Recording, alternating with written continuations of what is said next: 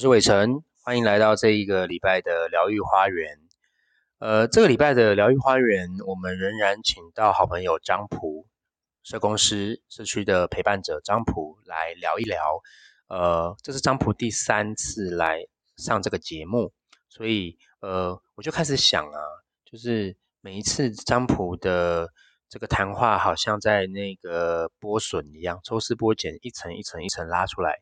呃，第一第一次的节目在第三集，呃，第三集还是第第四集，我忘了。反反正第一次我们谈到了，呃，社工是一个社会工作者还是社会工具？那是比较对于工作，呃，社会工作者哲学面的一个反思。好，那第二次呢，我们谈到了当一个社会工作者在呃工作现场的时候，遇到方案的成效跟人的需求所碰撞出的一个两难。到底是事情重要还是人重要啊？那呃每一次的交谈呃里面都有很多精彩的视角，呃好像在让我们呃有机会是不管是真的社工还是不是社工，我们可以戴上一个新的眼镜来呃重新看待这个工作里所经历的一切。呃所以我就在想说，这个系列能不能把它变成一个。呃，疗愈花园的固定的系列叫做社工新视角，啊，视是视力的视，呃呃，社社工新世界说错了，视是视力的视，界是界限的界，好像是呃，透过呃像张普或是其他的有在反思的社工朋友，我们可以带出一个新的看待这份工作的方式，这是视力的视，呃，那这个看待的方式会为我们拉出一个新的界限。本来我们好像在本来被框定好的界限里面，固定的游戏规则，在思考怎么样玩这个游戏。但是社工新世界这个单元呢，我们并不想要待在既定的框里面去玩这个游戏，我们想要玩这个界限，所以我们把它叫做社工新世界。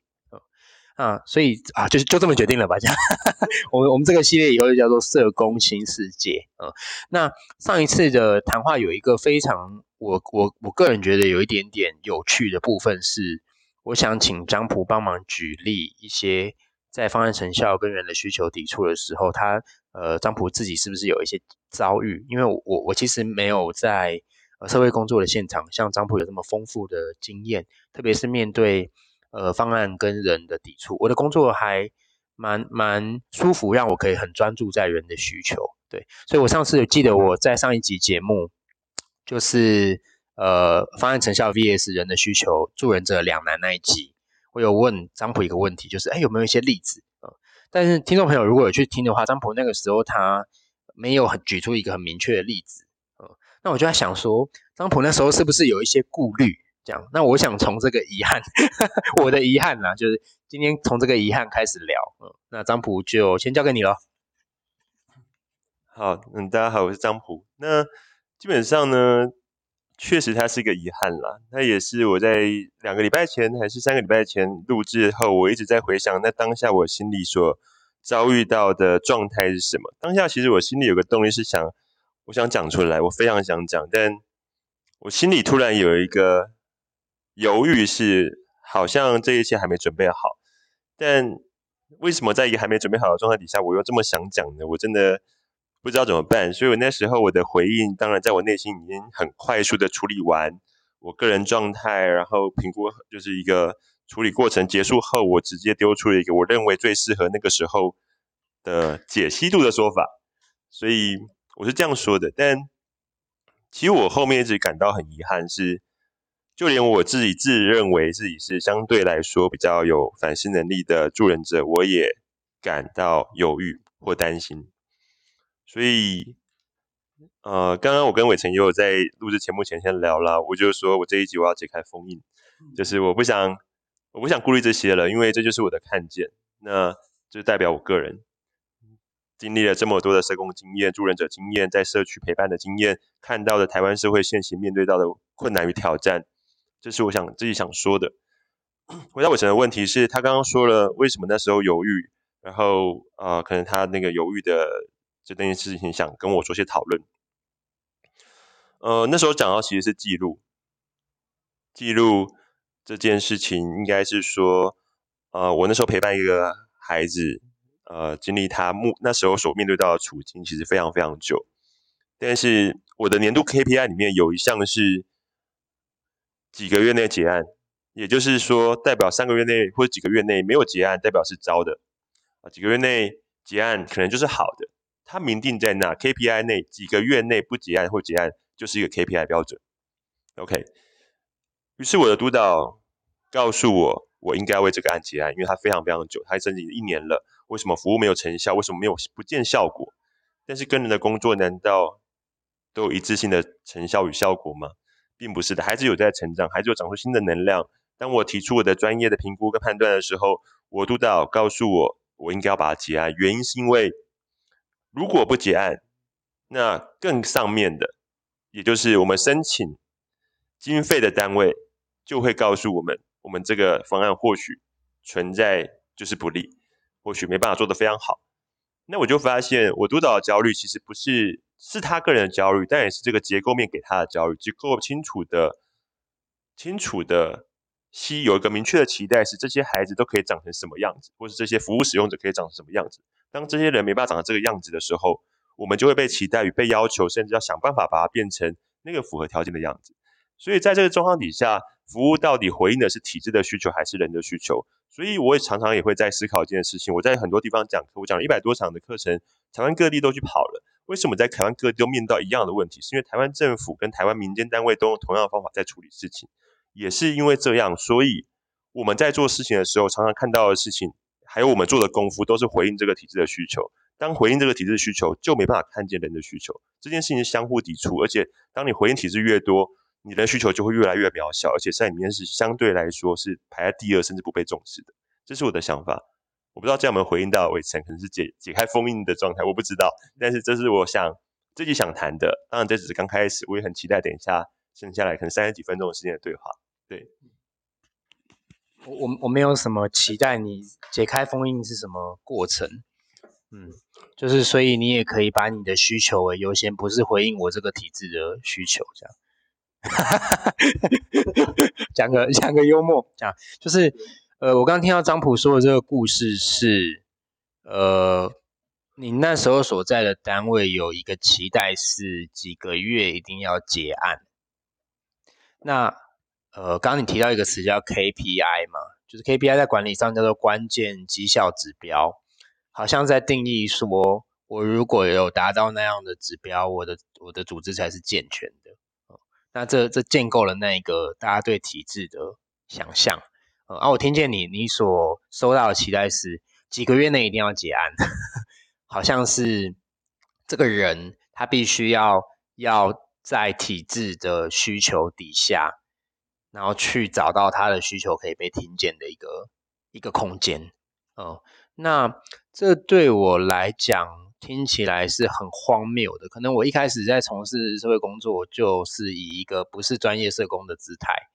呃，然后又在一个相较没有这么绩效要求的的社区的单位，嗯，从来没有人跟我说我陪伴孩子应该要有什么样的成效，嗯，所以对我来讲这是非常荒谬且陌生的，嗯，那我会很好奇的是，从张普的角度，就是我我们先聊聊体制好了，对，那从张普的角度，是什么原因让你在那个单位经历了这样子体制的需求，可是我的单位却没有。我的单位是比较社区型的的单位，嗯，我我很好奇，想请你帮我解惑一下，就是说这是是什么东西使这个差异发生呢？嗯，因为听起来不是所有的单位，至少我的单位我没有经历这样的事情，嗯，不是所有的单位都会有这么强烈的。体呃，来来发自于体制的需求跟期待，这样子。我觉得它有两个差异，一个差异是呃，申请经费的对象是不是想要解，就是在方案名称上面就是想要解决一个问题。举例来说，它可能是一个家暴防治业务，它明确的指向一个社会现象，并且想把它解决或改善。那如果是地方型的据点，相对来说没有这东西，但是。呃，广义而言，台湾各地所面临到的现况是，那个成效是有两个，你要对两个人负责，一个是机构对于政府要负责，一个是机构对于员工产生的力量。所以你员工在员工角度，你会得到两个管控的力道，一个是来自机构。所以刚刚所谓的 KPI 是机构对员工设的，那一个是来自政府，最政府对你机构的期待，也等于对你员工的期待。所以今天当社会案件发生的时候，呃，可能就责下来就是回到主责身上。那这件事情成效这件事情不一定以 KPI 的形啊形象产生，它可能是以呃其他的方式来管控所谓的服务，因为我们没办法当这个社会，我觉得它是一个焦虑，它的差异类别当然伟成跟我所面对到的处境不同，但或许是申请的经费没有明确指向某些问题所导致的差异。但是回过头来讲，这个这个世界，这个台湾这个现在的现况，为什么会有一个呃集体性的焦虑吗？应该是我觉得大家对于直性的服务，其实没办法清楚的知道何谓有效，何谓没效。而大家当这件事情没办法数字或量化的时候，大家其实不太敢相信这件眼见的事实，或是结果。是有效或没效，但要不要分有效跟没效，又是为什么呢？这件事也是我的好奇。哇，这是一个拉出了一个很大的思思维的主线，就是我刚刚听见是，呃，对于成效的一个一个态度。嗯，那我做的事情到底是有效的还是没效的？然后再来，我听见一个是一个问题解决的模式，好像呃，什么事情都要指向我一定要解决什么问题哦，所以它其实是在。解决人的问题，嗯，不一定是在关心人，但是在解决人的问题中，可能需要我们使用关心的方法。嗯，那这个人的问题又是从哪里来的？这个其实谈到问题，呃呃，人的问题化，或者说什么是问题学生，这是我的强项啊，就是。我我长期游走在体制的边缘，嗯，包含之前我在辅导室是外聘的高关怀班的老师，啊，高关怀班就是指不喜欢上课的学生，或是有中辍风险的学生，哦，啊，我在辅导室的高关怀班就看见了很多有趣的画面，比如说我进辅导室之前，辅导师就跟我说，哎，这个孩子过动哦，所以他可能待会跟你一对一谈的时候，他可能会。呃呃，有点失控啊，你就包容他一下，这样子很奇妙呢。其实他在我面前没有没有什么失控的样子。那呃，因为那时候我的高关怀班学生有六七个人名单上 有六七个人啊。每一次我单次遇到最多的是三个人，嗯啊，就很像小时候我们看的那个节目《麻辣鲜师》一样，他们辅导老师每每一个礼拜都要担心学生有没有来，然后出去找学生。啊，那一次那个学生他跟我说，这个学生有点难控制啊，怎么样？可那个学生在我前面很很安静，哦，因为我一开始就跟他说，我的对人的观点跟教育的看法，我不喜欢把人看成问题。那每一个人的行为背后都有他的意义。然后大概这样聊了一节课之后，他没有说太多话，然后下课了，钟声响了，就噔噔噔噔，然后他就说：“老师，我要回班上拿。”拿东西，我说好，那你可不可以顺便带我去上厕所？因为我刚来学校不久，我还不知道厕所在哪里。好，OK，我觉得他就带着我走啊，穿越那个走廊，右转之后呢，我们先看到了厕所，然后他的教室在厕所旁边。嗯，那我走到厕所，还来不及进去厕所的时候，我就看到他跨到了那个厕所跟教室中间的那一好像有条线，他跨过那条线之后，他变成另外一个人。他开始大闹，很像一只猴子在那边跳，然后进去闹老师啊啊啊,啊,啊这样子，嗯，然后太精彩了，我就忍住不上厕所，然后看到他跨过那条线之后，就变成一只猴子大闹，然后跨完这个线进到我的视线范围之后，又变回原本的样子，嗯嗯，那我就在想，我们刚刚讲的那个把人问题化跟要解决问题，可是到底什么是问题呀？还是那个问题是你定义出来的，就是为什么他在那个老师面前会变成一个问题学生，在我面前呢，就什么问题都没有。嗯，这是一个呃 非常有趣的故事啊。另一个有趣的故事是发生在另一个学校，都是国中。的高光海班。有一次早上我去了大园跑到那个学校，那老师就跟我说很抱歉，老师对不起对不起，那个他说高老师对不起，我们现在那个学生都还没来，一个都没有。我说没关系没关系，我不介意这样子。那就是他说我都联系不上他们，然后最近他们也有一些都是可能都不来学校，可能跟生教有一些吵架，跟生教组长有吵架什么什么，他打电话让学生都不接。我说老师你你你你你先冷静安心一下这样子，我也联络看看。嗯，然后我手机拿起来 Messenger 一打，他接了。我说哎在哪里？他说他隔壁吃早餐啊。我说来不来？我等下就进去啦这样子。嗯，然后我就找到了。然后挂了电话之后，那个老师就安安了一个心。我就跟那个辅导组长说：“老师，恕我直言，你不知道他下课都去哪里吗？你知道吧？他现在就是家里经济有些状况，他就是会去一个碳烤店打工。嗯，那如果你知道他去哪里，你去找他不就好了吗？你去了解他发生什么事不就好了吗？那我不明白他为什么一定要回来学校。”那他被包中错会怎么样？对，那恕我直言啦，我觉得我们真正关心的不是应该是学生的需求吗？还是那个他有没有来学校？那是一个数字，有没有被报中错？嗯，对，所以呃，很有趣的事情是，很多高关怀班的学生发生家里经历一些变故。跟一些重要事件不会告诉学校任何一个人，但是会告诉我。所以，以方案的需求、以问题解决为核心，真的能解决问题？这是我提出的大宅问。就像那个状况里面，学校的老师跟社工没有一个人可以知道孩子的状况，只有我一个时薪不到四百块的外聘老师可以知道那个状况。那。当然，你要讲我的角度，我们最大的差异就是我没有把他们当成问题看，虽然这是矛盾的，因为他就是被当成问题看，所以才会遇见我。你也可以说这是一种某一些体制他开始反思了，所以他允许我这样的人进去。嗯哼，对。但是我们这样的人都是所谓的流浪教师或什么，就是在社会里苟延残喘的助人工作者，我们自己都要靠拼拼凑凑才能活下去。对，但是许多的助人者就是。张普，我来示范给你看，什么叫解开封印。许多的助人者不知道在冲他小，每个月做领高薪，然后每天都在解决问题，很舒服，然后又看到很多问题被解决掉，嗯，然后都是学生的问题啊，对不对？啊，我们这些游走在边缘的助人者，嗯，对我我在高光海班的时候，时薪哈，呃，四百块吧。只要我是心理科系、社工科系的，我时薪就变八百块，很有意思。对，啊，我刚解开封印，我需要一点沉淀，所以麦克风先还给你。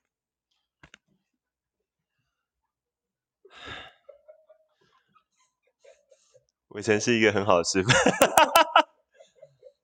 好，承接伟成的话题了。伟成现在正在沉淀，他在笑，他在笑，对，边沉淀边笑，这样。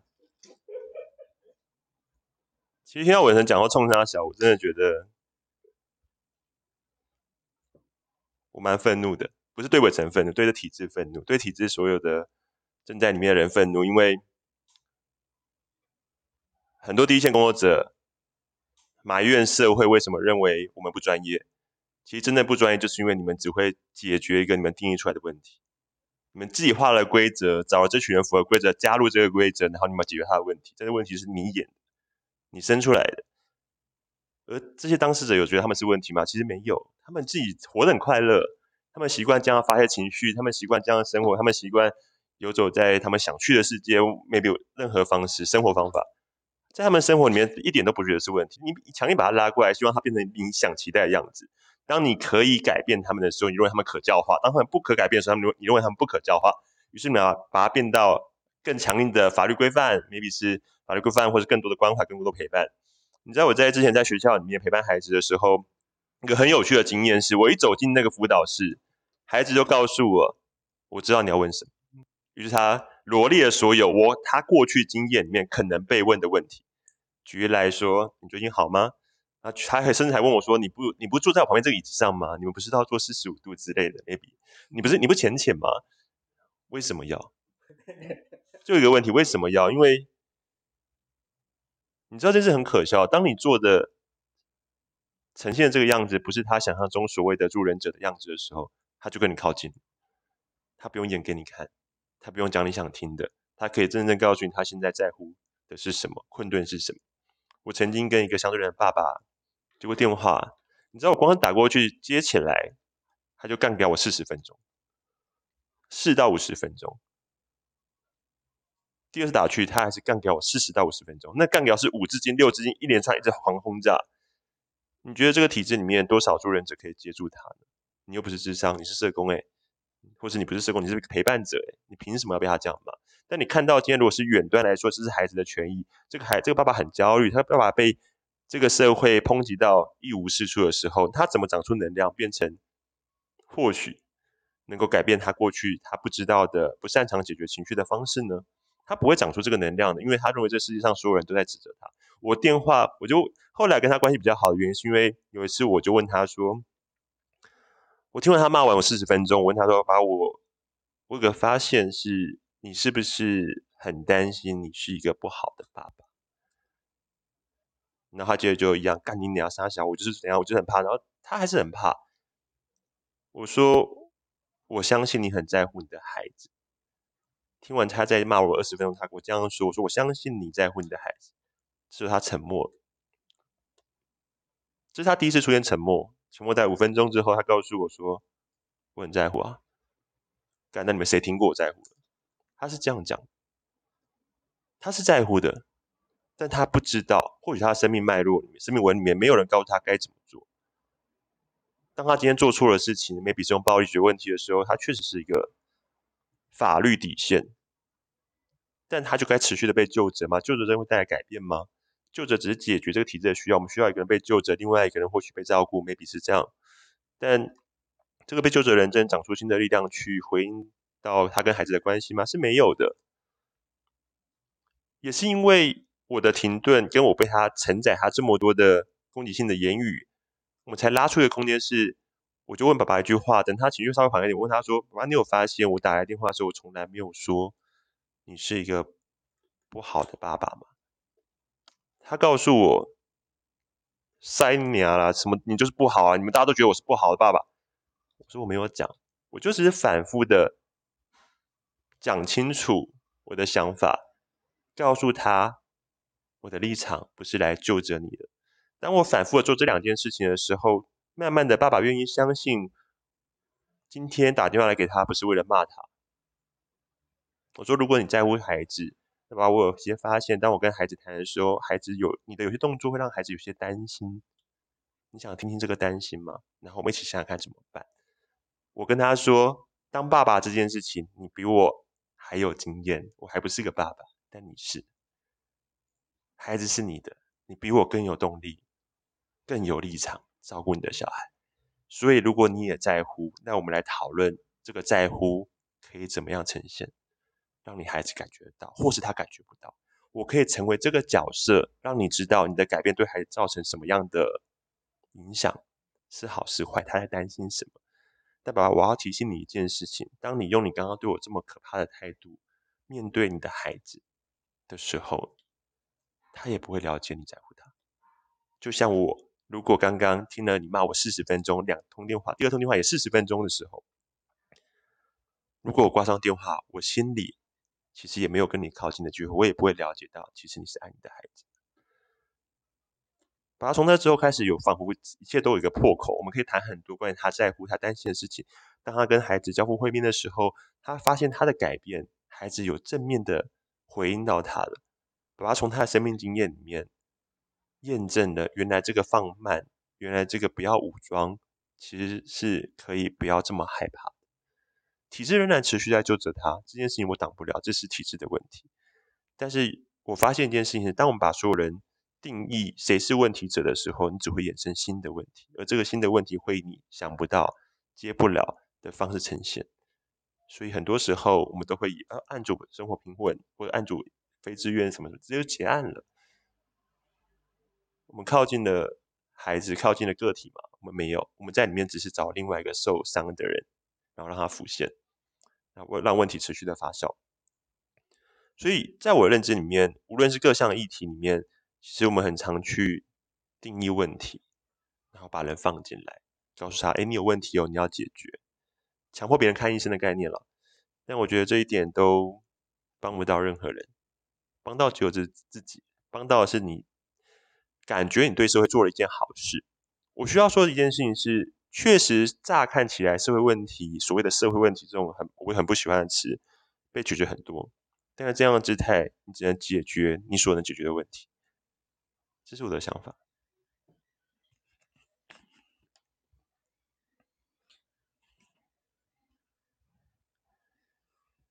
如果这个社会的问题解决机制已经预见了它的极限，可能我们也已经蒙受了它的好处，但是我们现在很清楚看见了它的限制。或许它不是完全的一无是处，但是它有它的限制。那如果在特别是社会工作服务的角度里，我们会去定义什么？很多的问题是有呃很多的行为是有问题的。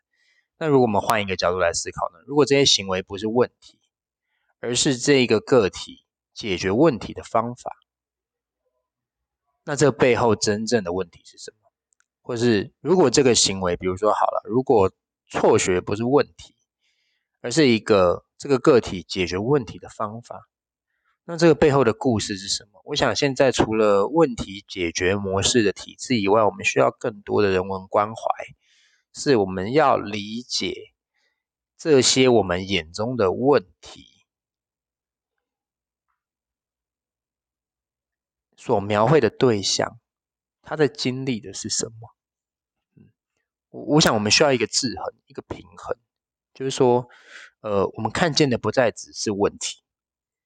而是一些人，哦，那如果每个人每时每刻都尽力而为，我们有这样的相信，那他现在在骂你塞林尼亚的时候，他在经验什么？他在呼求什么？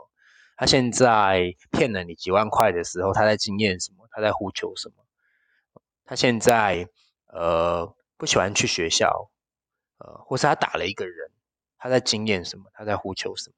呃，我我我觉得这是我们。的节目很重要的一个一个呼喊，就是面对在听的你，就是呃，能不能少一点对别人的贴标签，跟对自己的贴标签啊？我就是烂，我就是耍废。我想你可能对自己有一些误解，啊，那在做这个耍废行为的你，是在面对自己的什么需求呢？能不能用这样的一个角度来看自己？但有些人他不小心做了大家可能觉得不大好的行为的时候，他认为自己没有资格去反思自己在经验什么。他认为自己没有，我就是一个坏的人。我常跟学生说嘛，就是嗯，你你可能公民教育可以考一百分，但是有一个概念你不懂的话，你。你连那个公民社会的门槛都踏不进来，但是我的标准可能过于严苛，可能九成九成的老师或公民老师都踏不进我的门槛。你要分清楚，犯罪跟犯错是不一样的事情。犯罪是违法，法是人民基于民主社会的规则设立出来，为了维持秩序跟保保障个体之间自由与和谐所建立出来的东西，它不是犯错。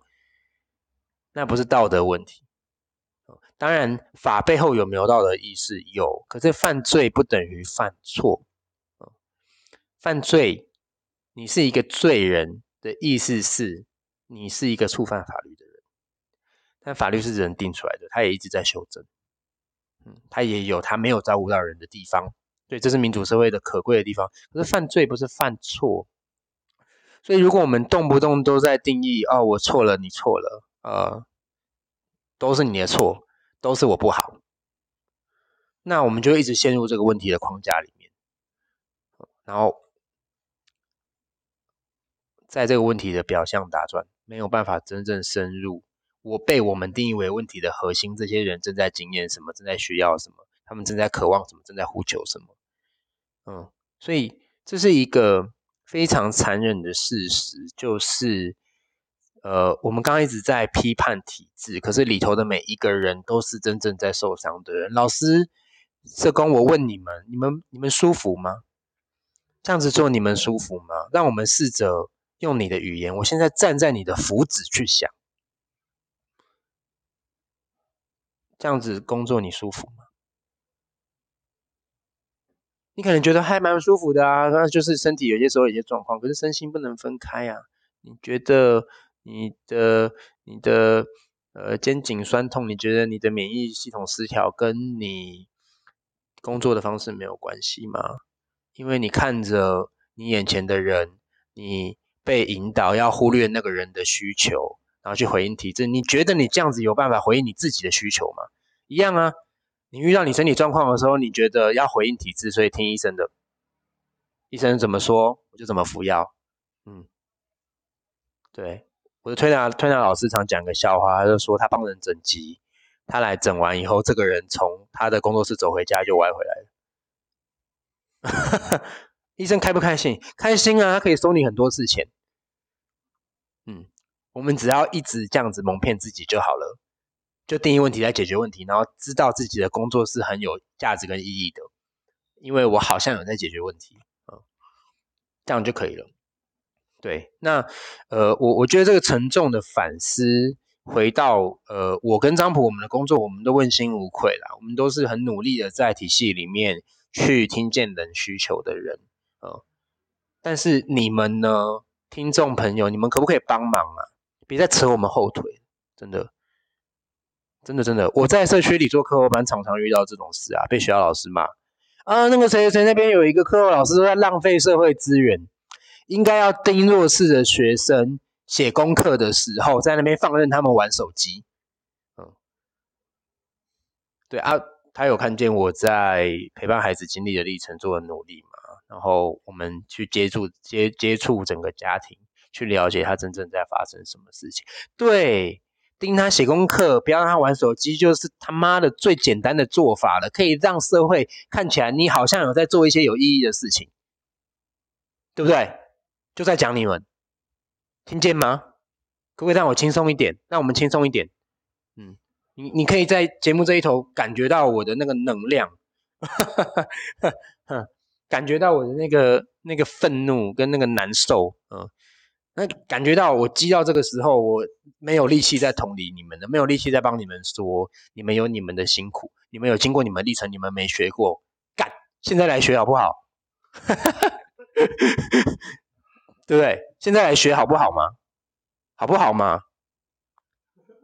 对不对？你赶快，你你在听，我不是在骂你，你在听的人，你觉得有共鸣，赶快拿去给旁边的人听。听得懂听不懂的又不会少你一块肉。我们节目有收钱吗？没有，拿去给旁边的人听，快点。对，我们需要更多的伙伴，我们需要更多的伙伴。你没有听过啦，你你去找啦，你去找其他节目会在节目上这样子表达情绪的啦。你去找啊，你去找，找到的话赶快跟我讲，我们交好朋友嘛，好不好？这样的节目要更多嘛。对不对？真实啊，真实。哦，我告诉你，我真的没有利害关系。嗯，认识我的朋友都知道，我存款剩三十万，我可以把三十万捐出去，你也弄不了我。我是不怕的，无欲则刚。我是一个今天只要有今天可以吃饭的钱，我就可以生活的人。但我想问你们，你们觉得为什么我可以这样生活？很简单呐，因为我看穿了人生的意义，就是这样子。就是我有我的需要，你有你的需要，我有我的感受，你有我的感受。那如果我们可以贴近彼此，感受可以流动的话，我有什么好担心的？对，那问题是，你愿意给你自己一个机会吗？你愿意给你自己一个机会，接触身为人的温度吗？对我刚买了很多故事想讲，也是我跟学员的互动，那现在都不想讲了，我只想讲道理。我只想跟你们说教，但这并不是因为你们很差劲，啊，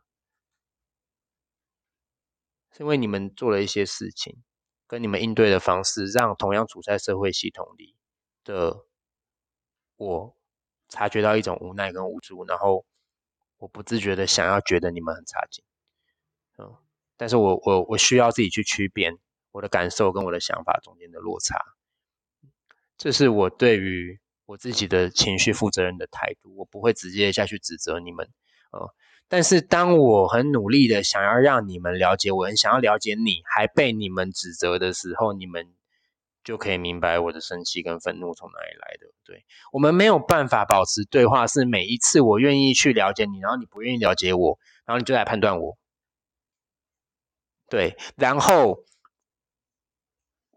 我们的经济处境是，你每个月可以领七八万块的薪水，嗯哼，然后我还需要跟别人说明我能不能陪伴别人，哎，我能不能陪伴别人，能不能帮助别人，还要资格限定吼，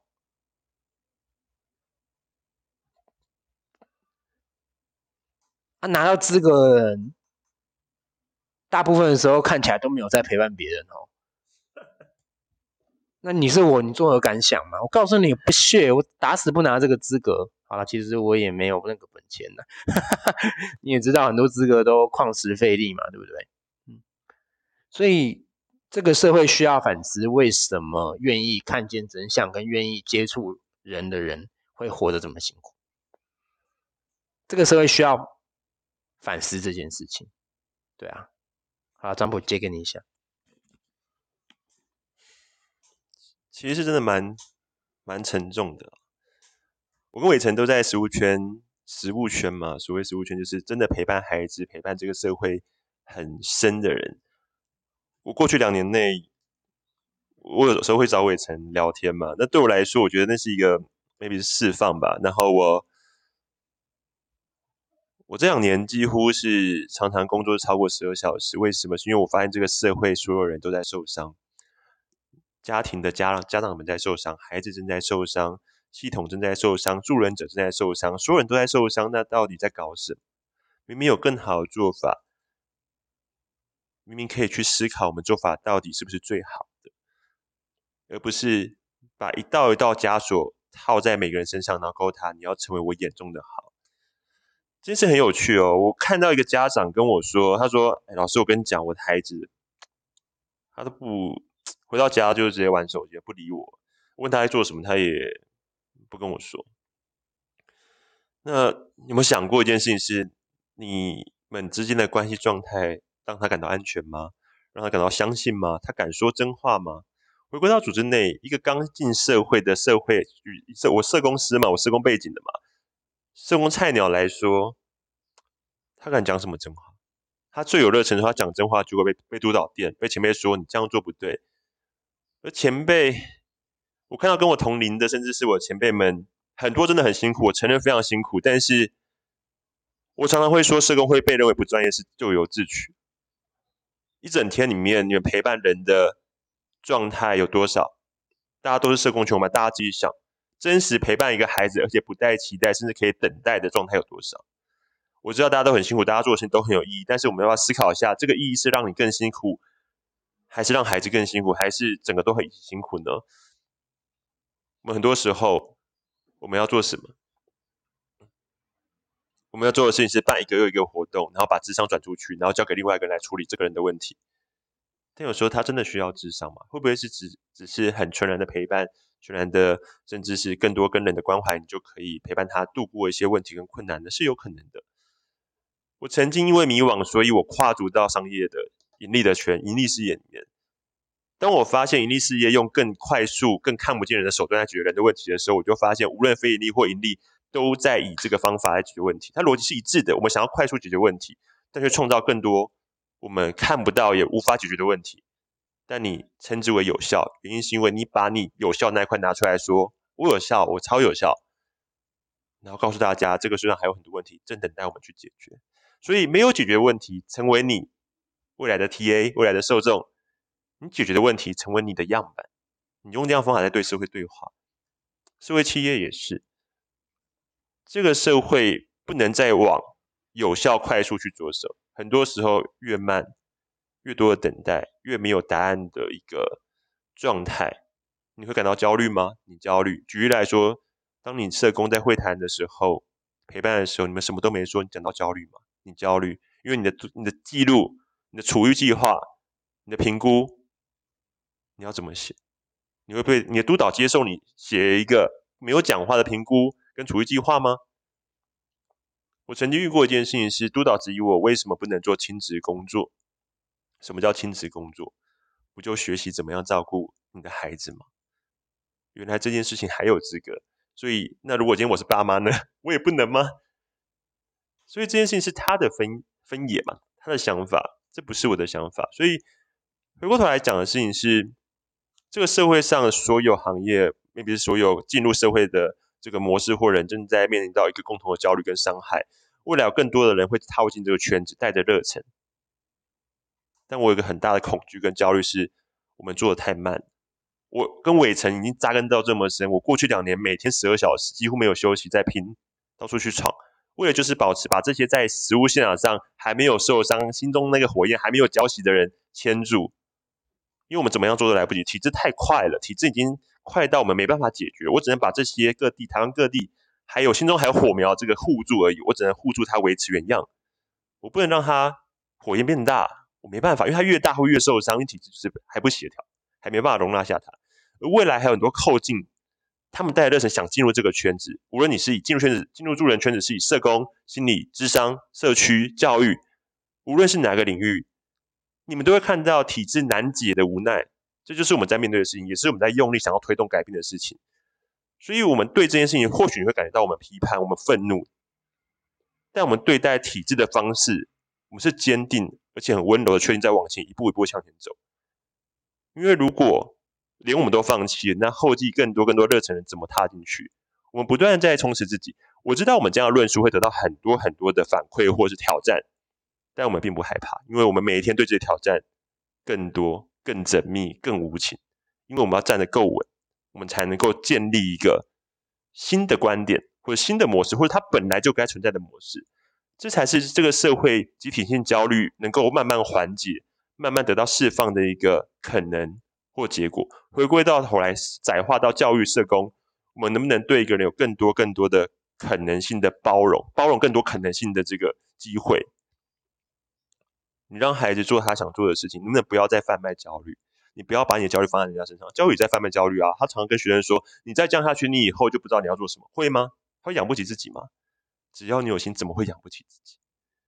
台湾社会并没有找到这个状态，但我们永远在自我阉割自己的优势，然后贩卖焦虑底下去创造一道一道的方案条件、方案标准，然后以很正向、很正义、很社会公平的方法来诠释。刚刚所说的这个行径跟路，这个思维或是一个模式，但我们反问自己，我们最诚心的反问自己：你的存在真的符合你所谓的那些价值吗？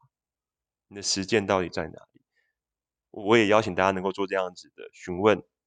或许今天这集会感觉到我们很愤怒，或是很多情绪、很多能量，不要愤怒了，很多能量好了。但对我来说，我觉得。我需要真实的呈现自己，因为我也没办法忍耐我自己，在虚伪的看待甚至回应你们。我只觉得我需要有愤怒，才可以面对这个还不够好的台湾。但我们还在努力，这个愤怒不会让我们放弃，我们还会一直一直往前冲。所以也号召更多更多伙伴加入我们，然后我们来交流，我们来或许共创更多可能。好了，我要把主持棒还给魏晨。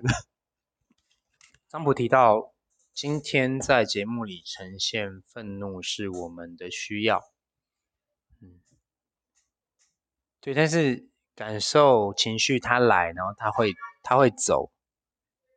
我不晓得你能不能理解我十五分钟前在那个状态，我现在在这个语调是一个真诚、没有做作的自然的流动啊，因为情绪来，情绪会走啊。那呃，你们听着我们在节目里表达我们的生气，呃，很幸运的是那些不一定是你们的遭遇，所以你可以把我们生出来的气当做一种能量拥抱进去，就好像我很生气跟生气蓬勃其实是同一个字嘛。生气会带来能量，那，所以如果你们有类似的遭遇，很开心，我们可以一起生气。那如果你们没有类似的遭遇，那是不是把我气给我们生，那能量传递给你们？哦，那并不是说我们可以代表谁，我们都是很明白代表我们自己，我们经验的东西在发表我们的反思，而这样的反思我们也会持续进行。所以，社工新世界，我们没有办法真的代表每一个参与社会工作的人，嗯。但是你你们如果有印象的话，我节目从来不邀请我不认识的人来谈，所以这就是我们节目的局限。我们清楚的知道，我们第一集就跟子琪讲了，这是扩大同温层的计划，嗯。所以，我们节目就是我们的局限，嗯。那。只要保持动态的反思，我们常常都可以发现自己的局限，然后发现自己带着什么视框在看待人类跟这个世界，所以展开一个新的视角。那这是这个社工新世界这一个单元的来由。所以经历刚刚的那个情绪，我就会觉得说，其实情绪流动完之后，我们还是回到当下，就是我们还是在呼吸嘛。对不对？我们还是呃每一秒钟身体都自然的在帮我们透过吸气吸进我们需要的东西，跟透过吐气排掉我们不需要的东西。那其实就是这样的一个过程而已。让我想到很多年前我写的一首诗，很适合做今天节目的结尾。现在让我来为你们朗诵一下。这首诗叫做《活着》。亲爱的，你有眼睛，但你看得见吗？你有耳朵，但你听得到吗？你有舌头，但你尝过人生真实的滋味吗？你有呼吸，但你活着吗？那今天的节目就到这里，我们节目下次再见了，拜拜，拜拜。